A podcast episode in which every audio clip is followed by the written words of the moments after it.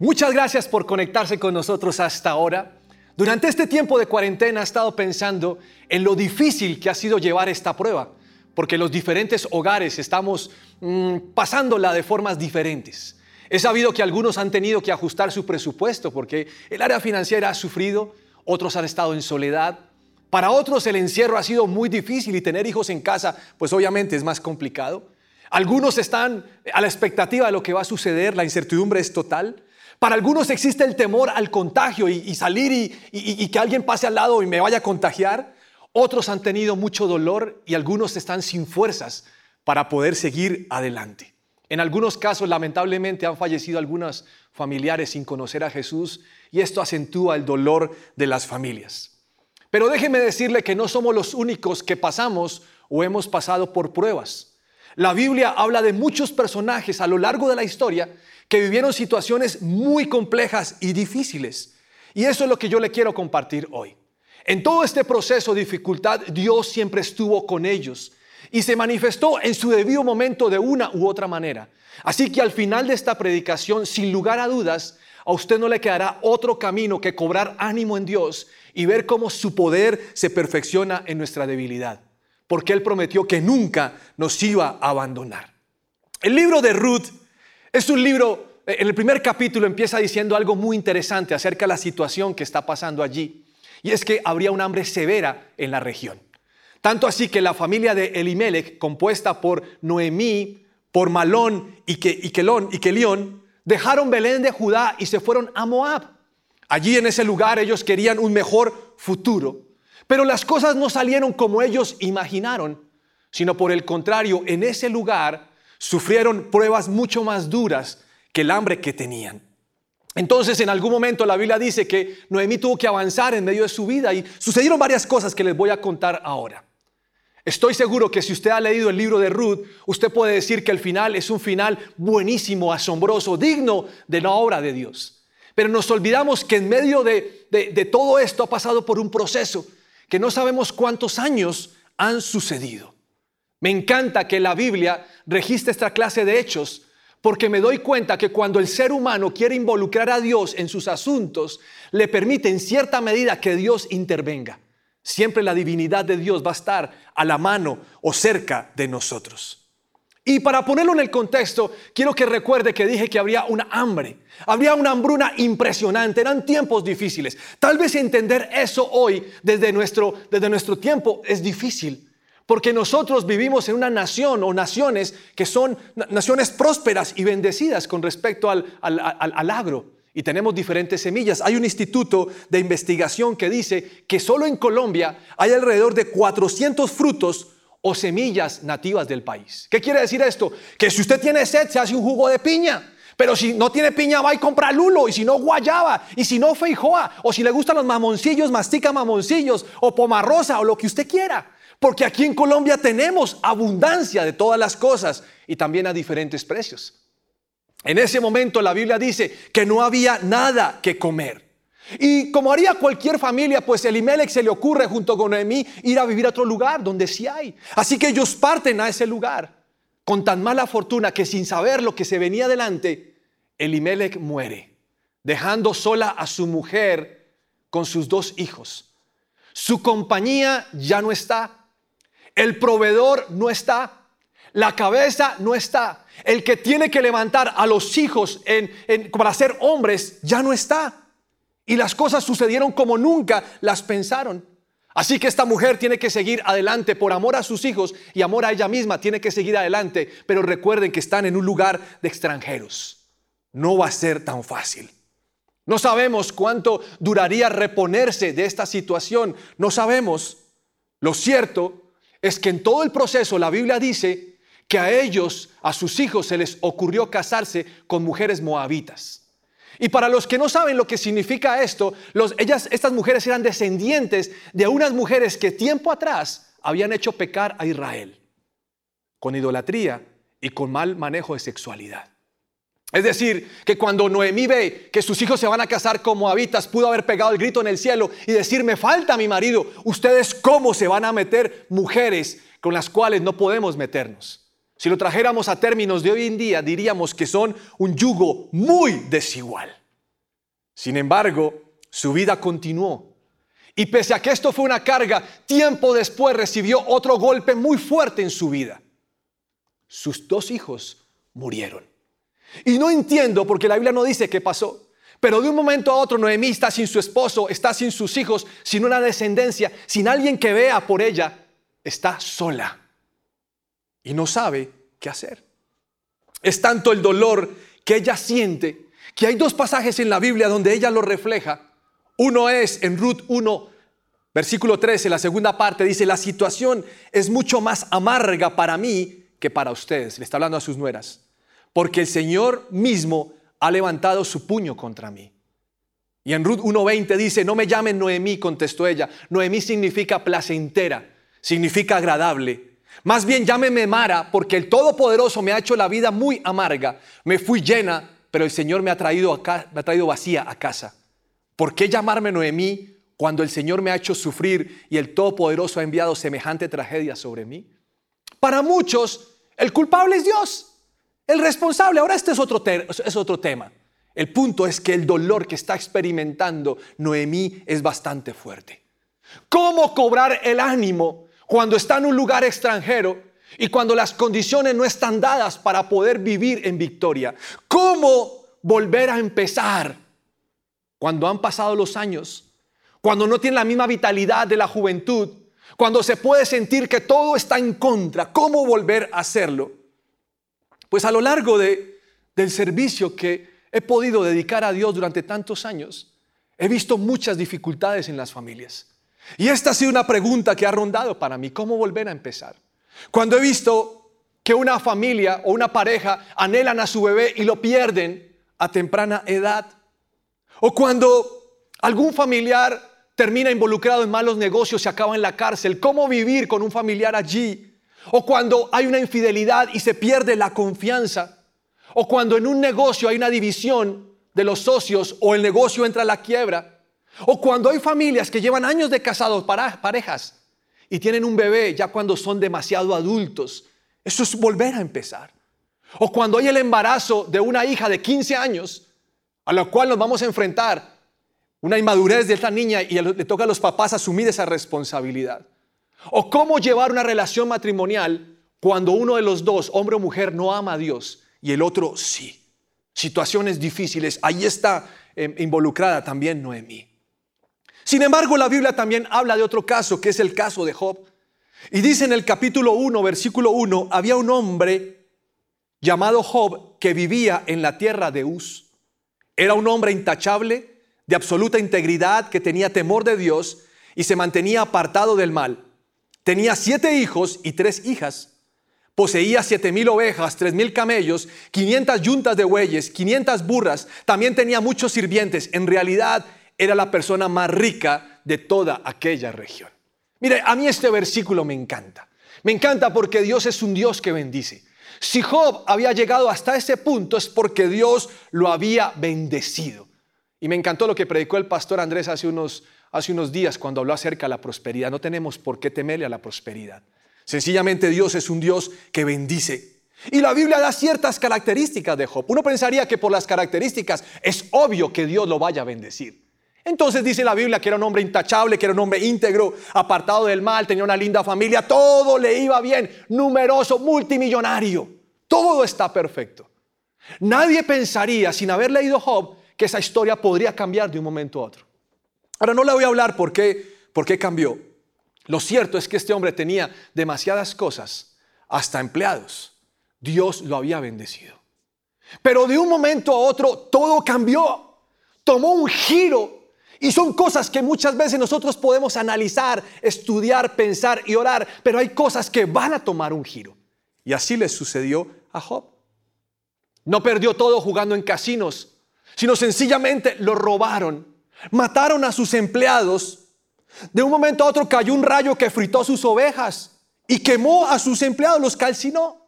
Lo volvieron a atracar, lo bajaron de camellos, vino un huracán en esa zona muy extraño que tumbó la casa donde estaban sus hijos y todos murieron. Y después de eso uno diría, oiga, pero ¿qué más tragedia podía venir? Y la Biblia dice que tuvo un problema adicional, un problema cutáneo, llagas en su cuerpo. Pobre Job. Todas las desgracias en poco tiempo. Ahora, yo sé que usted ha leído el libro de Job y estará pensando, sí, pero Dios lo bendijo. Y es cierto, pero todo fue un proceso. Y esa palabra proceso a muchos de nosotros nos puede sacar de quicio, nos desubica. ¿Cómo así que un proceso? Sí, Dios lo bendijo, pero él pasó un proceso y un proceso doloroso. Si no me cree, lea el capítulo 2 al 41 y va a encontrar todo el proceso. Ahí está claro en la vida de Job, no sabemos el tiempo. También la Biblia menciona otro caso más, de pronto parecido al comportamiento de Job, y esta vez es con Noé. La Biblia dice que él era justo, intachable, y que tenía una íntima comunión con Dios. Jovencito, a los 500 años, tuvo tres hijos, Sem, Cam y Jafet. Y la Biblia describe que en ese tiempo la tierra se había corrompido. La tierra era víctima de la violencia. Entonces Dios decidió hacer algo. Dijo, mire, yo voy a destruir la tierra. Y habló con Noé, le explicó y le dijo, tienes que construir un arca donde te voy a salvar a ti y a tu familia y unos animales. Así que le dio los planos, él lo hizo. Y mire lo que dice en Génesis capítulo 7, versículo 23. Dios borró de la tierra a todo ser vivo, las personas, los animales, los animales pequeños que corren por el suelo y las aves del cielo. Todos fueron destruidos.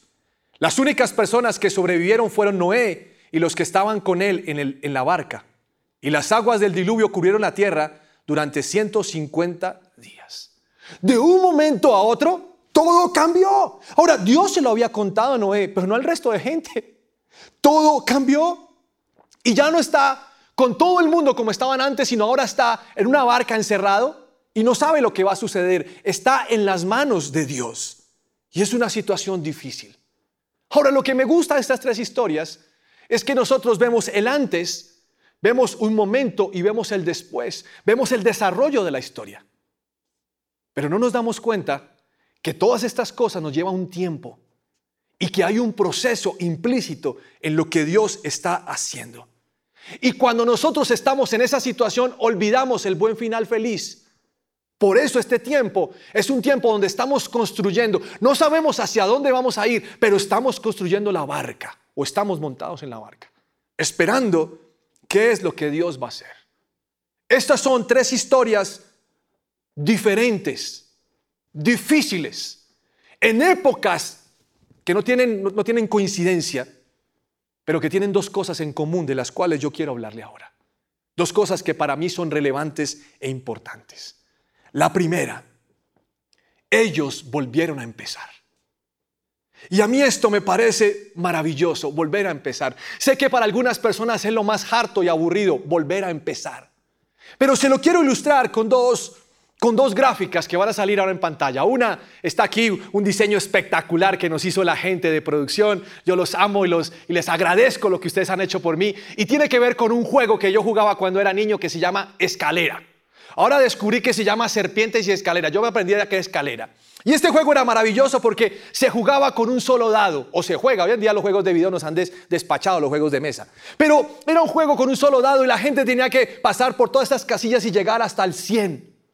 Lo que, no nos, lo que, lo que ustedes se acuerdan es que cuando uno llegaba a la escalera, pues sencillamente si caía aquí pasaba del 4 al 25 y uno se ahorraba diferentes casillas.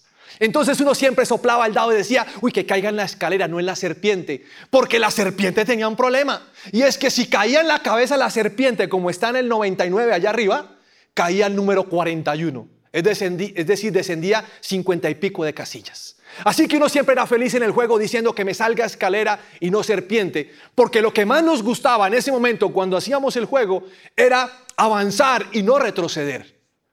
Lo horrible era cuando uno descendía y tenía que volver a empezar. Ahora, como estoy en temporada de juegos de mesa, se lo quiero ilustrar con este. Este le encanta a muchos de ustedes. Este lo conocen, es el famoso parqués. En algunos lugares le dicen el parchís, pero se llama es parqués. En Colombia se dice parqués. Le tengo una ilustración para que la pueda comprender. El equipo rojo vamos a llamarlo Santa Fe, listo, por, por, si acaso lo vamos a llamar Santa Fe, y el azul lo vamos a llamar Millonarios. Entonces usted ve que Millonarios está a punto de entrar y ganar el juego, y Santa Fe tiene una por aquí y una apenas en salida. El resto no importa. Entonces, le toca el turno al santafereño, al rojo, y lanza los dados y está soplando como uno juega eh, eh, eh uno sopla que me salga el 11, que me salga el 11, ¿para qué? Para comerse al de millos y mandarlo a la cárcel. Y lanza y le sale qué? 11. Ay, Dios mío, no sé por qué a mí yo le pasa esto, siempre anda en la cárcel y se lo come y este que está aquí tiene que volver a empezar otra vez. Y uno dice, pero es que estaba a punto de entrar. Y al que se lo comió uno lo mira y le dice, ¿qué se llama comerse la ficha? Uno le dice, ¿y usted por qué me hizo eso? ¿Usted por qué tan malo? Yo lo vi orando, clamando, pidiendo que fuera once para comerme. Desgraciado. Y este que está aquí, prácticamente que está casi perdiendo el juego, pero tiene diferentes opciones. Y no sé qué tan competitivo es usted, pero yo soy muy competitivo. Si tengo mi última ficha y voy a la cárcel, le voy a meter todas las ganas y la psicología y voy a hablar de todo para sacar esa ficha rápida y empezar a avanzar como loco y desquitarme y ganar el juego. Porque a los que nos gustan los juegos salimos a ganar, no a charlar. Pero bueno, eso es otro tema. Lo cierto es que esa actitud competitiva tendríamos que tenerla presente en todos los estamentos de nuestra vida. ¿Cómo aplicar eso de volver a empezar si me toca hoy en día volver a iniciar algo, muchas veces no tenemos más opciones. Nos toca volver a empezar. Y déjeme decirle algo, nunca es tarde para hacerlo.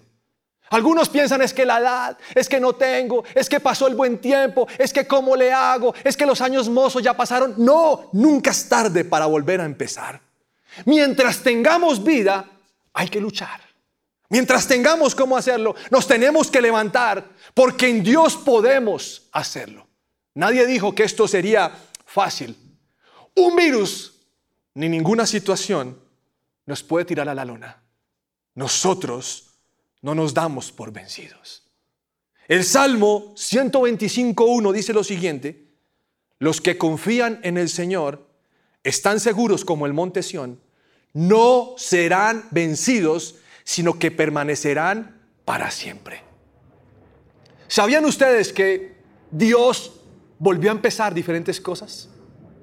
Dios creó los cielos y la tierra, todo era perfecto, y creó al hombre para tener comunión con él y la tenía. Pero el hombre despreció esto y se dedicó a pecar. Adán y Eva.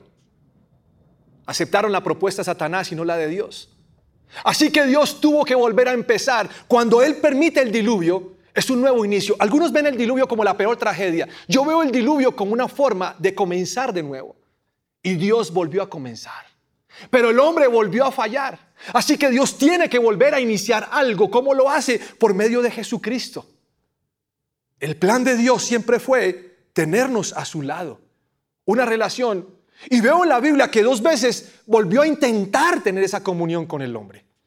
Ahora, hoy en día, el hombre decide si tiene esa comunión con Dios. Pero Dios lo inició.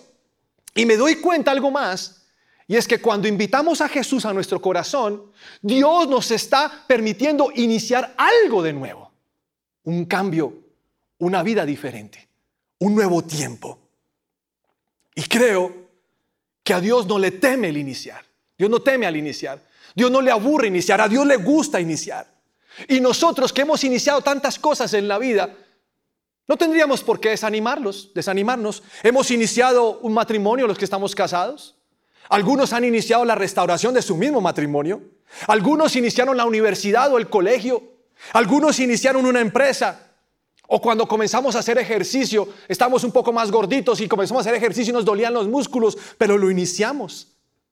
Supe de una persona que perdió su forma de hablar. No, no sé qué fue lo que pasó exactamente, pero no podía hablar y tuvo que volver a aprender a hablar volvió a iniciar.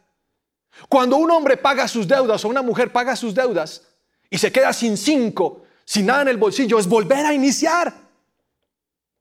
Y para nosotros, entregar la vida a Jesús es un nuevo inicio. El volver a empezar tiene varias connotaciones y le voy a hablar de algunas de ellas. Volver a empezar es una invitación para que soltemos el pasado. Creo que este tiempo es propicio para soltar el pasado. He escuchado que algunos dicen, es que antes del coronavirus yo tenía, ya olvídese lo que tenía antes del coronavirus. Vuelva a iniciar. Y es necesario soltar el pasado, porque el pasado nos ata. Hay gente que dice, recordar es vivir mm, hasta cierto punto. Pero hay momentos donde nos ata y no nos deja progresar. Es que antes de la pandemia yo tenía, es que antes de la pandemia yo hacía, y es que ahora en esta situación llevaba, me toca, me toca entregar el apartamento y el local, porque yo qué voy a hacer? Pues volver a empezar y volver a soñar, como dijo la pastora en una predicación pasada. Filipenses capítulo 3, versículo 13, no, amado, amados hermanos, no lo he logrado, pero me concentro únicamente en esto. Olvido el pasado y fijo la mirada en lo que tengo por delante y así avanzo hasta llegar al final de la carrera para recibir el premio celestial al cual Dios nos llama por medio de Cristo Jesús. ¡Eh! Dejo de pensar en lo de atrás. Si es que antes yo hubiera podido. No, no importa. Eso es lo que algunos se preguntan cuando se casan. Dice, si no me hubiera casado con ella, sino con otra. Ya no piense eso. ¿Para qué se amarga? Mire lo que dice en Ruth capítulo 1, versículo 7. Ahora, yo, sé que usted lee este versículo y ni lo va a subrayar en su Biblia, pero dice esto. Salió pues del lugar donde había estado y con ella sus dos nueras y comenzaron a caminar para volver a la tierra de Judá. Estoy seguro que no lo subrayaría. Y usted diría, bueno, que Ruth haga ejercicio es otra cosa, junto con Noemí, junto con Orfa. No, la Biblia está diciendo que durante un tiempo había estado allí, pero viene un cambio para su vida y decide regresar atrás. Para muchos sería la crítica para Noemí. ¿Cómo se le ocurre si usted ya vive en los altos de Moab? ¿Cómo se va a volver usted al rancho que tenía allá en Belén? ¿Usted está loca? Pero dice la Biblia que comenzaron a caminar para volverse a la tierra. Y eso es lo que muchos tenemos que hacer en este tiempo. Volver a caminar. Si es necesario dar reversa, vamos a dar reversa. Muchos están pensando, ¿y qué dirán los demás? ¡Qué vergüenza! Olvídese de eso. La Biblia no menciona que a Noemí le dio vergüenza, sino que Noemí volvió a empezar, volvió a replantear su punto inicial. ¿Usted qué está esperando? Algunos todavía persisten en continuar con, con eso que no funciona y les da oso o vergüenza volver atrás, pero es un tiempo de replantear. ¿Y qué si por sanidad financiera devuelvo el automóvil que compré a cuotas para tener paz? Eso es volver a iniciar. Y algunos dirán, no, un hijo de Dios no vuelve a iniciar. No, los hijos de Dios volvemos a iniciar. Y con la ayuda de Dios va a ser mucho mejor. Este tema de la vergüenza y el tema del que dirán no pega en este aspecto. Volver a empezar es poner toda nuestra confianza en Dios. Eso es volver a empezar. El Salmo 27 dice, el Señor es mi luz y mi salvación. Entonces, ¿por qué habría de temer? El Señor es mi fortaleza y me protege del peligro. Entonces, ¿por qué habría de temblar? Cuando los malvados vengan a devorarme, cuando mis enemigos y adversarios me ataquen, tropecerán y caerán. Aunque un ejército poderoso me rodee, mi corazón no temerá. Aunque me ataquen, permaneceré confiado. Ese versículo es maravilloso. Imagínense que hace unos días tuve que venir aquí a la iglesia para una capacitación acerca del tema de bioseguridad. Por todo este tema de COVID, y como tenía que estar aquí predicando y haciendo algunas cosas de mi oficina que tenía que hacer, entonces me hicieron una capacitación. Y la persona que nos hizo la capacitación estuvo maravillosa, lo hizo muy bien, pero yo salí paniqueado. Y salí paniqueado cuando, cuando colgué la llamada, salí como, oiga, no salgas. Carlos Olmos, desinfectate. Lava los lulos y los compras en el supermercado. La leche coge y restriégale el, el pañito húmedo. Eh, límpiate bien, la suela los zapatos. Cuando llegues a tu casa no mires a nadie, no toques, quítate la ropa en, la, cocina, vaya a bañarte y, todo como asustado, no saludes, no le digas nada a tus hijos. O sea, si te sientes mal grave, no montes bicicleta, o sea, no, no compre nada, no haga nada, no se suba a un árbol, no coja un fruto, nada, o sea, todo prohibido. Y yo me sentí mal y dije, ¿para qué vivir así? Yo quisiera ser espíritu, para no sufrir las cosas de la carne. Pero pensé y dije, no me voy a dejar intimidar. Me di cuenta que el enemigo quería intimidarme. Ahora voy a ser prudente. y Dios guardará mi vida porque yo sé en quién he creído. Yo necesitaba inyectarme una dosis de Biblia, como muchos de ustedes necesitan hacerlo en este tiempo. A esta pandemia hay que ponerla en su lugar, bajo nuestros pies, y confiar en Dios. No vamos a dejar de ser prudentes, pero sí lo vamos a declarar. El Salmo 44, 5 dice, solo con tu poder hacemos retroceder a nuestros enemigos. Solo en tu nombre podemos pisotear a nuestros adversarios. No confío en mi arco ni dependo de mi espada. Que mi espada me salve. Tú eres el que nos da la victoria sobre nuestros enemigos, avergüenzas a los que nos odian. El Salmo 91, no tengas miedo de los terrores de la noche, ni de la flecha que se lanza en el día. No temas a la enfermedad que acecha en la oscuridad, ni a la catástrofe que estalla al mediodía. Aunque caigan mil a tu lado, aunque mueran diez mil a tu alrededor, esos males no te tocarán. Simplemente abre tus ojos y mira cómo los perversos reciben su merecido. Si haces al Señor tu refugio y al Altísimo tu resguardo, ningún mal te conquistará, ninguna plaga se acercará a tu hogar pues Él ordenará a sus ángeles que te protejan por donde vayas. Dígalo ahí en su casa, amén. Al Salmo 91 le digo, sí, yo lo creo. Pero también volver a empezar es profetizar y es creer. La Biblia dice que Dios le dio, llevó a, a, a Ezequiel a una visión. Y en la visión había un poco de huesos secos desparramados, así dice la Biblia, regados en el valle. Y Dios le pregunta a Ezequiel, oye, hijo de hombre, hombrecito, dime, ¿tú crees que esos huesos vuelvan a vivir? Y él le dice, pues Señor, yo no tengo ni idea, solamente tú lo sabes. Y escuche lo que le dice Dios. Entonces me dijo, anuncia un mensaje profético a estos huesos y diles, huesos secos, escuchen la palabra del Señor. Esto dice el Señor soberano, atención, pondré aliento dentro de ustedes y haré que vuelvan a vivir. Les pondré carne y músculos y los recubriré con piel Pondré aliento en ustedes y revivirán. Entonces sabrán que yo soy el Señor. A mí esto me parece muy extraño. La única vez que he visto en la Biblia que uno le habla a un hueso es cuando Adán vio a Eva y le dijo hueso de mi hueso y carne de mi carne. Y aquí Dios le está diciendo que hay un hueso que no tiene vida y le dice declárelo, créalo, profetícelo. Y eso es algo que significa demasiado para volver a empezar. Declárelo. Sí, la panadería no salió bueno, Señor, pero creo que el próximo negocio que tengamos va a ser más próspero que el primero. Yo creo que tú estás conmigo, que tu bendición me respalda. Señor, que no aguanta hambre el que en ti confía, porque tú eres un Dios poderoso. Este es el ejercicio que tendríamos que hacer cada día. Declárelo. Nada más que, que, hoy en día hay tanto pesimismo en los hogares. Saque eso de su vocabulario. ¿Y qué va a hacer el día de mañana? ¿Y cuándo tomaremos vacaciones? Ah? Es que yo soy la ficha azul al 11. A mí me tiran los dados y me comen. Ay, estoy fregado. No, Señor.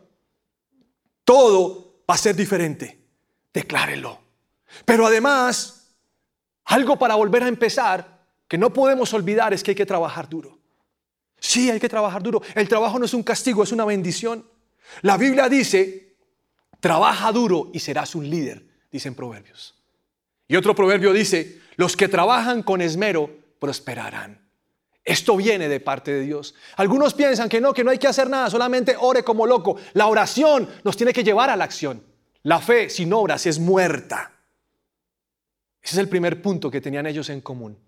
Volvieron a empezar. Y el segundo es muy interesante también. Porque volvieron a empezar y la Biblia dice que Dios los bendijo. Y esto me encanta. Porque nosotros iniciamos un proyecto y la bendición de Dios va a estar. No hay ninguna persona viendo esta predicación hoy a la cual Dios no quiera bendecir. No hay ninguna.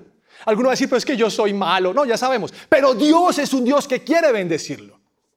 Porque ese es el Señor. Algunos creen que Dios bendice por méritos.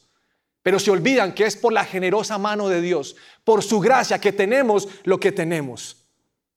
Las circunstancias pueden cambiar, pero Dios no lo hace.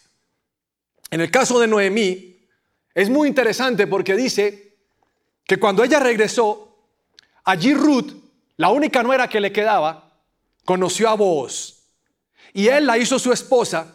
Y el Señor permitió que quedara embarazada y diera a luz un hijo. Y mire lo que dice la Biblia en Ruth 4:14, entonces las mujeres del pueblo le dijeron a Noemí, alabado sea el Señor que te ha dado ahora un redentor para tu familia, que este niño sea famoso en Israel, que Él restaure tu juventud y te cuide en tu vejez, pues él pues es el hijo de tu nuera que te ama y que te ha tratado mejor que siete hijos. Entonces Noemí tomó al niño, lo abrazó contra su pecho y cuidó de él como si fuera su propio hijo. Las vecinas decían, por fin, ahora Noemí tiene nuevamente un hijo. Y le pusieron por nombre Obed. Él llegó a ser el padre de Isaí y el abuelo de David. ¿Cómo le parece esto? O sea, la prueba no duró generaciones, pero la bendición sí duró generaciones. Y llegó a tener a David. porque no hay una prueba eterna. Ella volvió a empezar, replanteó sus pasos y Dios la bendijo, porque eso es lo que Dios hace por sus hijos. Ahora sí, volvió a recuperar su identidad placentera y agradable. Se fue la amargura, la bisabuela de David. En cuanto a Job, la Biblia dice que el Señor lo bendijo más la segunda mitad de su vida que la primera. Pues ahora tenía 14 mil ovejas seis mil camellos, mil yuntas de bueyes y mil burras, y multiplicó sus hijos. Eso es lo que hace Dios. Entonces, si lo ha hecho con Noemí y lo ha hecho con Job, también lo va a hacer con usted. Él lo va a seguir bendiciendo. ¿Por qué está pensando que después de esto será el azote del desierto? No, no va a ser así. Y si llegara al desierto, Dios bendicirá de una forma diferente porque tiene el poder para hacerlo. En el caso de Noé, no se quedó atrás. En Génesis dice que después Dios bendijo a Noé y a sus hijos y les dijo, sean fructíferos y multiplíquense y llenen la tierra. En los tres casos vinieron pruebas difíciles, pero en los tres casos volvieron a empezar y en los tres casos Dios los bendijo. Ahora, hay algo muy importante en esto, que no quiero que lo echen en saco roto. Es que en todo este proceso está el tiempo. Dios tiene poder para hacer cosas de la noche a la mañana, no tengo la menor duda. Pero a veces no lo hace, porque Dios es un Dios que estableció el tiempo para sus hijos. Y en el tiempo nuestro carácter es formado y en el tiempo nosotros valoramos lo que tenemos o lo que hemos dejado pasar. Eso sucede en el tiempo. Entonces algunos cuando leen esto piensan que los embarazos de Job o la esposa de Job fueron de embarazos de cuatro meses. No, fueron de nueve meses. Y hubo una recuperación en su vida. Hubo tiempo para recuperarse. Hace poco alguien me escribió preguntándome acerca de esto. Y yo le dije, mire, los mercados bursátiles en este momento han perdido demasiado dinero. Y mi asesor de dinero me dice que es necesario recuperarse en el tiempo. Entonces, usted tenía ahorrado 20 millones de pesos colombianos. Ya no tiene los 20, ahora tiene 15. Para recuperar esos 5 tiene que esperar en el tiempo. No tiene que sacarlos, déjelos ahí. Nos vamos a recuperar en el tiempo. Lo cierto es que Dios está formando algo en nosotros, tal como lo hizo con Noemí, con Job y con Noé. Pero ninguno de ellos tres fue desamparado. Si usted puede encontrar muchos ejemplos en la Biblia. Quiero finalizar con esto. Había un hombre en un estanque. Y este hombre dice la Biblia que llevaba 38 años allí. Difícil situación. Ellos creían que cuando se metían al lago eran sanados porque venía un ángel que revolvía las aguas. Es lo que creían. No era así, pero creían eso. Y Jesús se le acercó, lo vio allí postrado, sin nadie que le ayudara a meterse al agua porque pues difícil. Y le preguntó Jesús, ¿tú quieres ser sanado? Y este hombre le, da la excusa, le dice, pero ¿cómo voy a meterme al agua si nadie me ayuda? Yo estoy solo. Siempre se mete primero el mudo, primero el ciego, se mete primero que yo. Yo no alcanzo a meterme. Y Jesús le da una orden. Y a mí me encanta cuando Jesús da órdenes. Porque muchas veces en la Biblia Dios no nos manda a encontrar explicaciones, sino obedezca la orden. Y la orden de Jesús fue, ponte de pie, toma tu camilla y anda. Y esa es la palabra que yo quiero que ustedes guarden en su corazón hoy. Pónganse de pie. Deje de andar lamentando. Sí, sí, hay que volver a empezar. Bueno, vamos a volver a empezar. Dios está contigo. Ah, pero si Dios estuviera, Dios está. Es tiempo de ponernos de pie. De tomar esa camilla que nos ha tenido postrados y caminar. ¿Por qué? Porque Él lo ha dicho. Lo único que tenía que hacer este hombre eh, paralítico es creer lo que Jesús le estaba diciendo. ¿Y qué hizo? Pues Él dijo, como no hay agua, me tocó Jesús. Tomó su camilla, se puso de pie y caminó. Y eso es lo que Jesús quiere hoy. En la vida, no todo va a ser color de rosa, pero Jesús sí puede pintar nuestras vidas de cualquier color si se lo permitimos. Por favor, póngase de pie allí en su casa si es tan amable.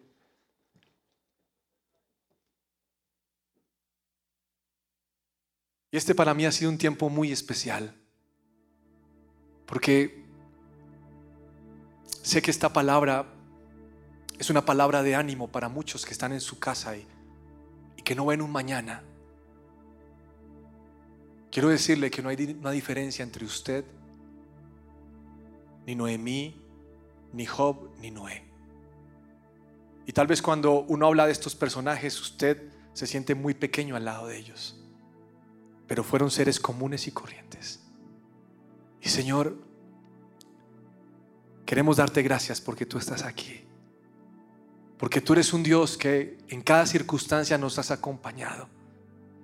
Un Dios que entiende los inicios, el volver a empezar. Pero también un Dios que nos bendice.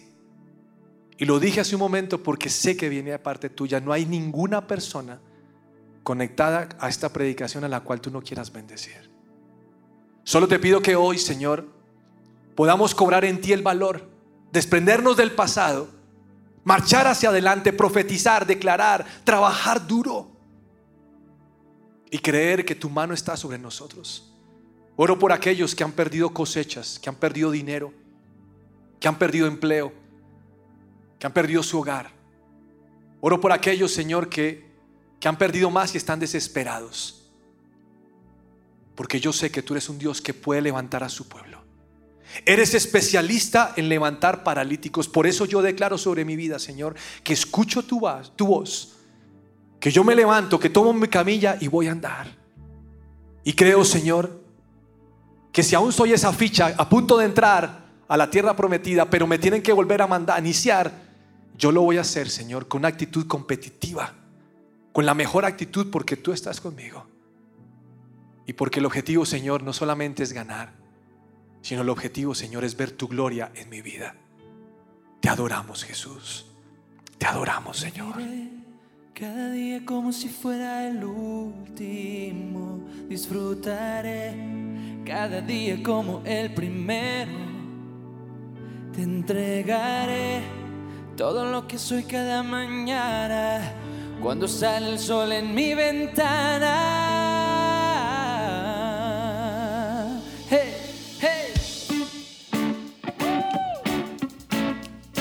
Póngase de pie allí en su casa, por favor. No se quede sentado, ok. Hoy una nueva oportunidad. El ayer es pasado, el mañana es futuro y todo lo que tengo conocerte un poco más. Para andar de tu lado, agarrado a tu mano, sin miedo a este mundo. Día como si fuera el último. Disfrutaré cada día como el primero. Te entregaré todo lo que soy cada mañana. Cuando sale el sol en mi ventana. buscarte, encontrarte en tu pecho, recostarte, mirarte, abrazarte, mi vida, regalarte A seguirte, amarte, vivir para adorarte, tu cruz renovarme, seguirte sin cansarme. Cada día, empezar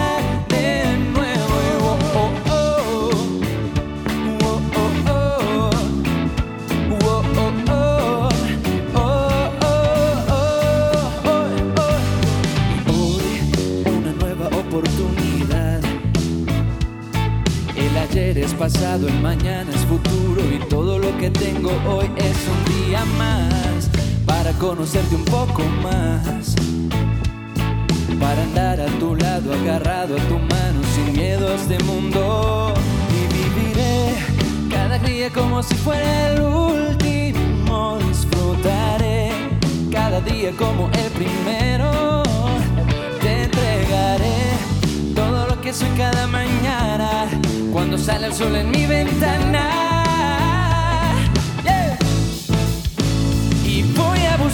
Encontrarte en tu pecho, recostarme, mirarte, abrazarte, mi vida, regalarte cada día, empezar de nuevo. Voy a seguirte y amarte, vivir para adorarte en tu cruz, renovarme, seguirte sin cansarme cada día, empezar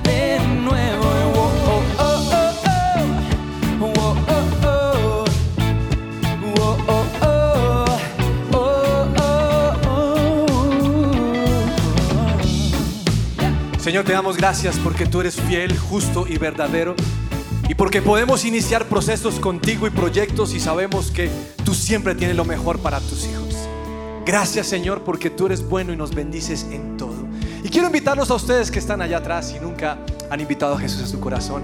Quiero que hagan la siguiente oración conmigo y van a repetir después de mí, Señor Jesús, te necesito.